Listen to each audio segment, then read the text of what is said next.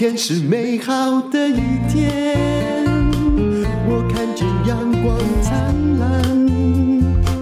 今天是快乐的一天，早上起床充满希望。欢迎收听人生实用商学院。今天我们要来讲一个很大的课题，什么叫做债券？之前常常听理专教大家要买债券。那呃，虽然我年纪蛮大了，大家都觉得年纪大的人应该要买债券，但是。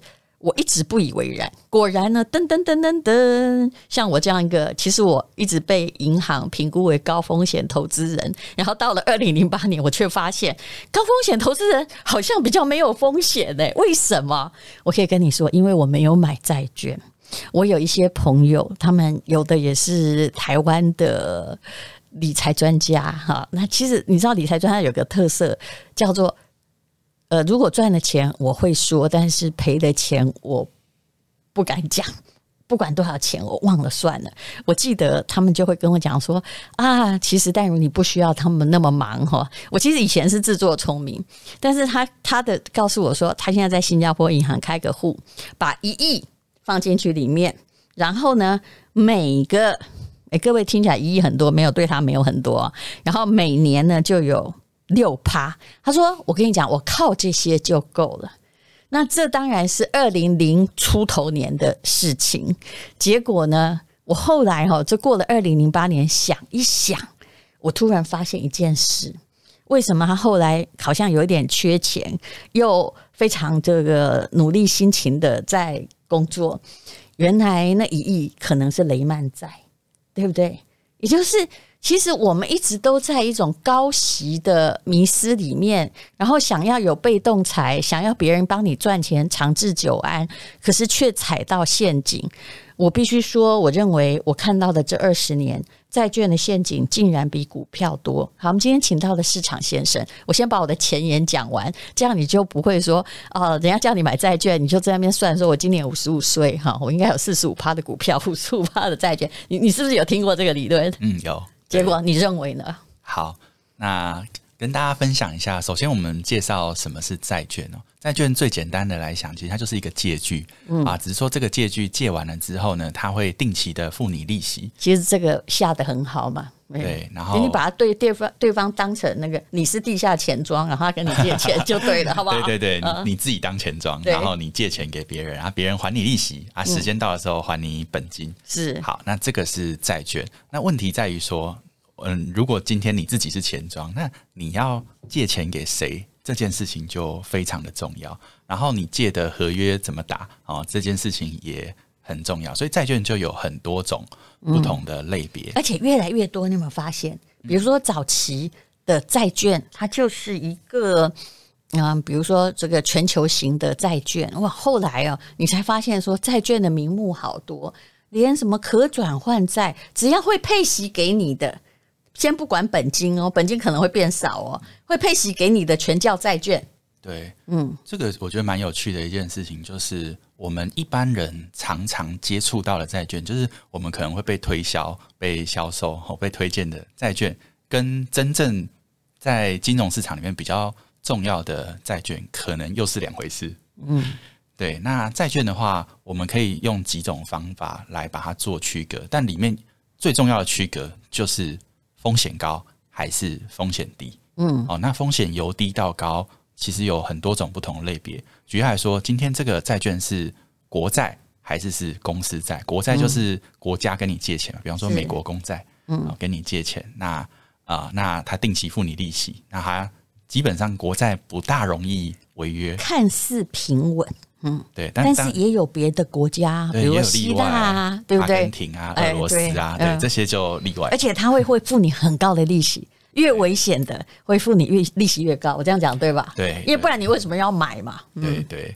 那呃，刚刚讲到一个重点，就是如果今天呢、啊，呃，我们说风险高低非常重要，风险越低的呢，它通常不大会最后不大会还不出来，对、哦，所以你基本上你可以确保你这个收益是安全的，嗯，但是它的报酬就低，嗯，那风险高的，它会给你很高的利息，哦，嗯、但是它可能最后。利息还不出来，甚至本金还不出来。比如说，我们看到俄罗斯债券当时这个索罗斯有没有？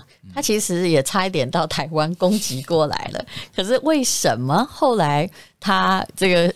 失败不是因为我们强，而是因为他手上有很多的这个俄罗斯的债券违约。那但为什么违约呢？是因为当时俄罗斯总统不知道债券违约到底风险有多大，他没评估。反正他就说，人家告诉他还不起，还不起那就不要还啊！哇，超惨的，对不对？但大家没有想到，有一天有一个国家的元首竟然说啊，我安德的卖险啊！你看够不够耍赖？对，那如果还。当然，你还不出来，背后的代价就是你以后想要再用这个方式借钱，大家就比较不愿意借给你，或者是除非你要出够高的呃利息，嗯，价值，那人家才会愿意付投资一点钱给你。不过这个真的是你后来会借不到钱，这是很容易嘛？就想到一个人，我已经跟这个市场先生说，你先借我一百块，我一百块都没还了，现在想要借两百，你觉得有可能吗？除非他很笨。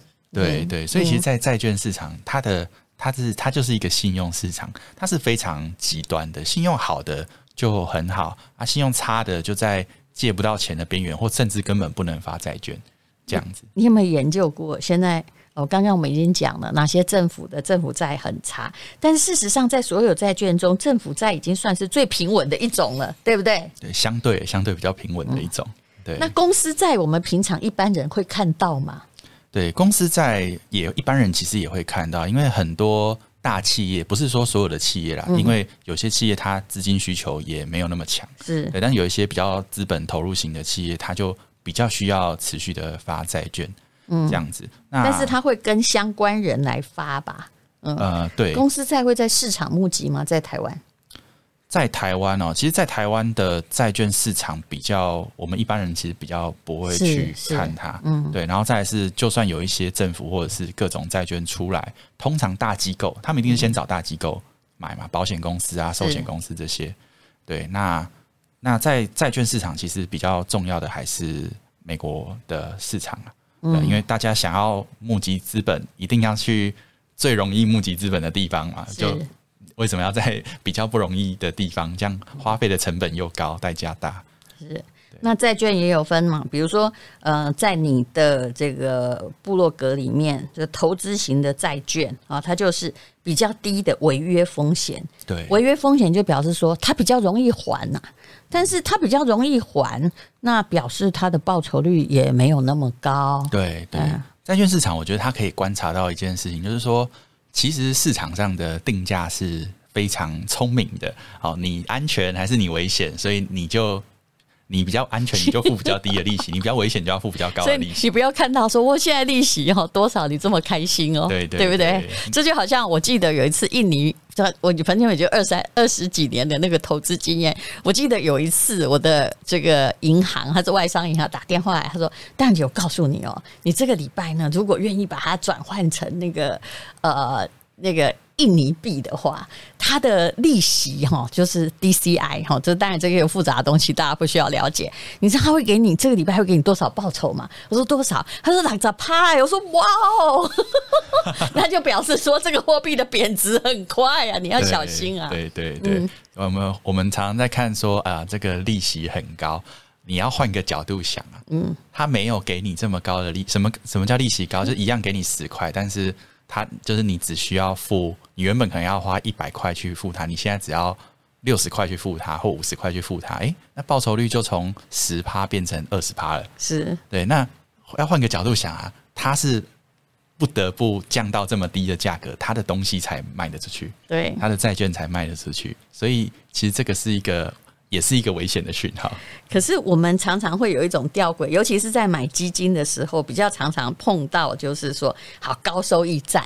你常常可以看到很多投资专家跟你说，你可以买高收益债，听起来叫好听。我也真的透过高收益债，我不懂的时候，我真的赚过钱，一年赚了十五趴，我真的觉得说我真是神呐、啊。嗯、但我后来才发现，高收益债就是垃圾债券呢。是啊，那这到底什么是高收益债呢？其实很多人不知道，高收益跟垃圾这两个字差太多了。你那取名的人真的，我只能说文学底子很好啊。对，那所谓高收益债就是。他今天债券用一般的利率卖不掉，所以他只好打折卖给你。那因为你打折买到，所以看起来报酬率比较高，所以这个叫做高收益债。嗯，对。那呃，我们在其实，在金融市场上，高收益债的确它在市场好的时候，对报酬真的都不错。因为怎么解释？对，因为市场呃，我们我们在看债券的时候，虽然我们可以用一个长期平均去看它，但是我觉得要把市场好跟市场不好的时候区隔出来。对，这个在债券非常明显。如果现在是走那个很好的牛市的话，那么这个讲刚刚这个公司，它是需要钱来发展，对不对？然后要跟你借债，要给你付你很高的利息，可是它比较不会倒。对啊，它容易募得到钱，它营运也良好。嗯，但是一旦今天整个市场景气变不好，资金开始紧缩，然后它的营运也开始变不好的时候，那这时候这些公司就非常容易陷入危机。是哦，那。他他可能好的时候，哎、欸，报酬率很高啊，就高收益在一年十几二十趴，哎、欸，都有。那对，但是不好的时候，他就违约给你看。嗯，哦，所以我们看那个债券违约率，如果呃，我有整理过一份违约率的资料，是就大家有兴趣可以 Google，嗯，债券违约率。你可不可以先讲一下？对，哦、那他你会看到啊，你自己在整理的时候，你一定看到了很多，就说哇，我没想到的事情的。对对，对，讲一下你整理的资料。我那时候印象最深刻的就是，我们把债券每一年。哦，因为都这个都有统计数据，就是说，啊，一九九九几啊，然后到二零零几，好，然后每一年，然后不同等级的债券，我们说债债券从安全到危险，哦，有例如说三个 A、两个 A、一个 A、三个 B、两个 B、一个 B，好，那这样不同等级的债券，然后把每一个年度不同等级的债券违约率列出来，嗯，然后你会发现说，它不是一个平均，就是不是说每年违约率都差不多，是，而是在少数特定的年度。嗯，好，例如说零八零九年违约率突然暴增，他的拍戏机 w 都，一直都开，他就倒在先嘛，对对对对对？对，然后零零二零三啊，就这些，就是在这些时候，债券率的违约率会突然的。暴暴增，欸，可是我有个问题哈，就是比如说哈，就是我们曾经在嘲笑，其实，在零八零九年的时候，你说雷曼在，他有很多在诚心的评级里面，我超厉害呀，模范生，他还是倒掉了，在你做那些 A、B、C，就是模范生、中等生、劣等生的分级里面，请问倒闭的比例有跟 A、B、C 的对称吗？呃。在做的那个数据，其实因为它是把整个债券市场合在一起看嘛，就是其实还是有对称，就是说，呃，AAA 几乎就不大会出现违约，哦，比较少啦。对对对，雷曼那个是整家公司倒，嗯，对对，其实还那个就比例来讲还是低的哦。但是如果你真的是那个 C 等生，就是劣等生的话，你倒闭的比例就是高的。对对对，因为低不等于零。哦，就是可能就少数一些遇到还是会遇到，所以债券投资有一个超级重要的原则，就是一定要分散投资。是对，因为你压到刚好倒的那个，跟你广泛的分散，然后其中一点点倒掉，嗯、那个结果是天差地远。可是如果分散投资，那你还不如买那个什么嘛？我们一般人其实钱没那么多啊，对不对？对，就买那种全球型的债券。但是事实上，全球型的债券你根本也赚不到钱，是是不是？对对对。我觉得我那时候听了一句话，我觉得听得很心酸，尤其是在金融风暴的时候，他讲的就是说，其实股票投资人每年，来问你，股票投资人平均心理的心理期望值，希望每年赚几趴？哦，如如果是我啊，我，我今天六到十趴，你看你看你你算是中等的哦，你算是中上的要求。嗯、那我可能就是啊，算啊，赚五趴就可以了。我是那种师生辉式的，因为我们年纪比较大。可是呢，你知道债券投资人他们有统计过，全球去债券投资人是最保守的。其实他只希望赚三趴，哎，结果那个时候赚三趴的人被倒的最多。你觉得这个世界公平吗？对啊，其实这个就很。不合理啊！就是他们那时候卖的那个债券是算是包装过的吧？是。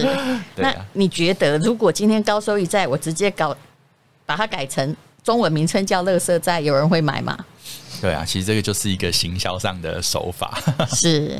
好，那请问哈，最近其实债券呢，它风行过一阵子，大家都觉得买债券最保守。可是我是觉得，到了金融风暴之后，呃，很多人都已经迷途知返了。那最近好像我比较少听到有人在鼓吹债券，嗯，对不对？对，嗯。但我们到底要用什么？其实我们要用个角度来看看债券。你刚刚讲的很好。假设哈，有人愿你付你很高的利息跟你借钱，啊，那金拍谁？他就是可能倒债。嗯嗯，对，嗯。我觉得债券的话，我们在投资里面啊，不要把它至少现在这个状市场状况，因为债券它的给的报酬会跟我们市场的利率很有关系。那现在市场利率非常低嘛，你说跟十年、二十年、三十年前差非常非常多。对对，那债券在我们整个投资里面的角色，其实它已经不大算是创造报酬的角色。是。对，它的它的角色更多其实是我们做一个风险的平衡。我我举个例，或者是说，其实就是当成现金类资产是在投资。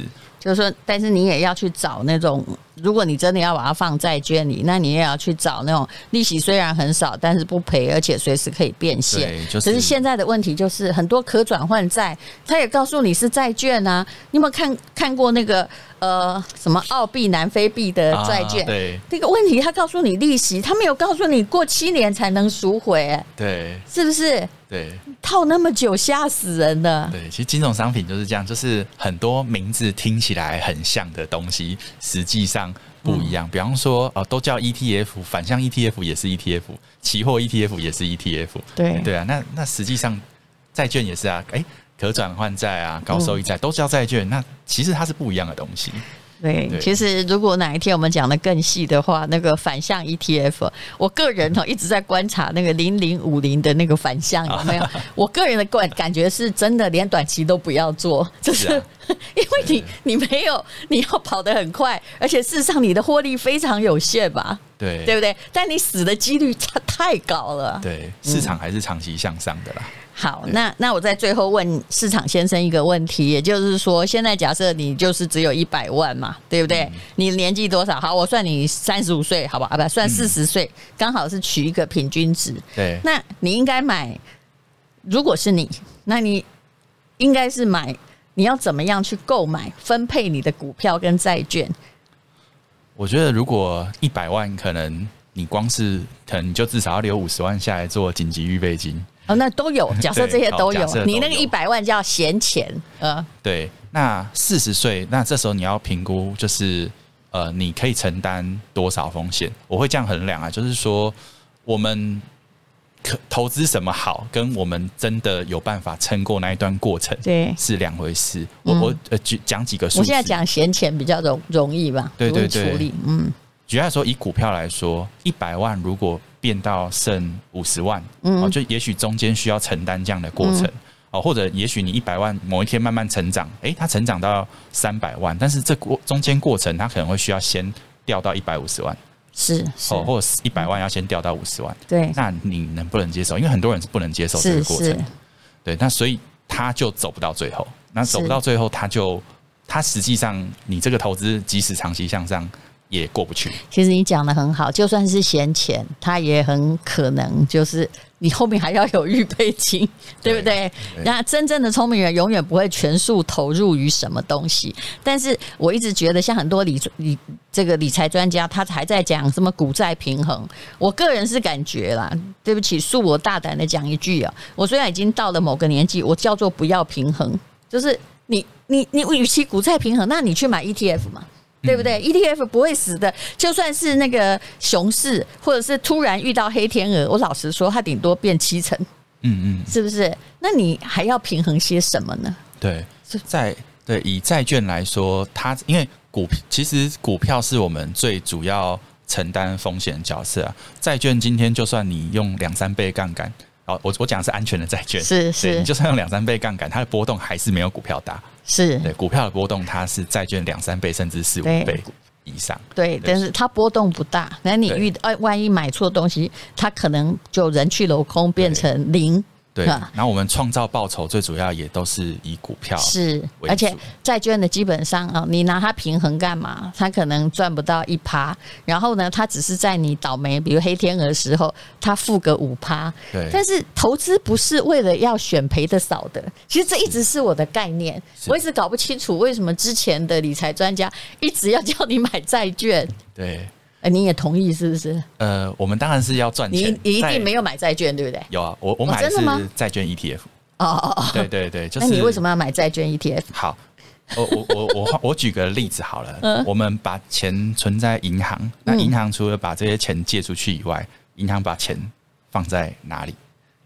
其实银行是把很多钱，它是 parking 在短期的债券上。是是，对。那那其实对银行来说，债券，嗯、我我们讲的都是安全的债券，等于现金。是对，所以其实对我们来，其实对我们一般人来说，也是以以现在债券的利率来说，嗯、债券其实我们也是把它当成现金来看。等于是有一点点利息的现金吧，对对对，有一点利息的现金。所以你都哎、欸，那我突然发现用这个角度来思考也不错，因为你随时，但是你要随时不能要给人家设期限，说你寡固在。才可以回来，嗯，对不对？那你如果今天需要用钱，等于是生活准备金吧？你可以放债券的 ETF，对，要赎就赎，反正它变动不大，对对，对不对？举例来说，像如果今天是中期的美国公债啊，嗯，不用买到短期，因为短期的那个报酬跟利率又更低，啊也许是中期的美国公债，美国公债最近变脸变很多了，对它它的风险已经算很低了，就是，是就是。它那个震荡掉到，就是从高点到低点，也许十趴就算非常非常多了，是对，几乎不会到那么大。但是当然，它报酬也没有多少。它到底多少？你买显然是在买美债嘛，对不对？到底多少？你是说报酬？你的啊，对，嗯，你的那个活存债券 到底多少？啊、说占占多少？是不是就是它的利息多少？可以这样问吗？呃，因为它比较它哦，因为债券 ETF 又有点不一样，就是说。它也像股票一样有一个数值，对，它不是只是你没有，它没有配息给你，它它价值也会变动，是是，对对，但是它基本上还算是有配息也有价值的，对对对，但就是它的活存账户啦，总比那边放一个定存又拿不出来，然后一年才赚个零点八趴好，是不是这个意思？对，其实其实到现在已经有点快要差不多了。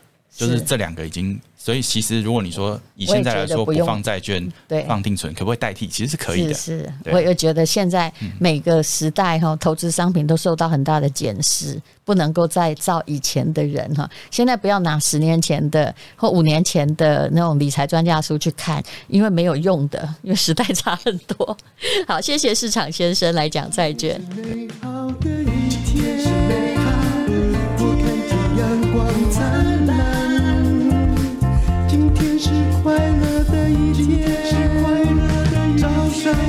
充满希望，今天是勇敢的一天。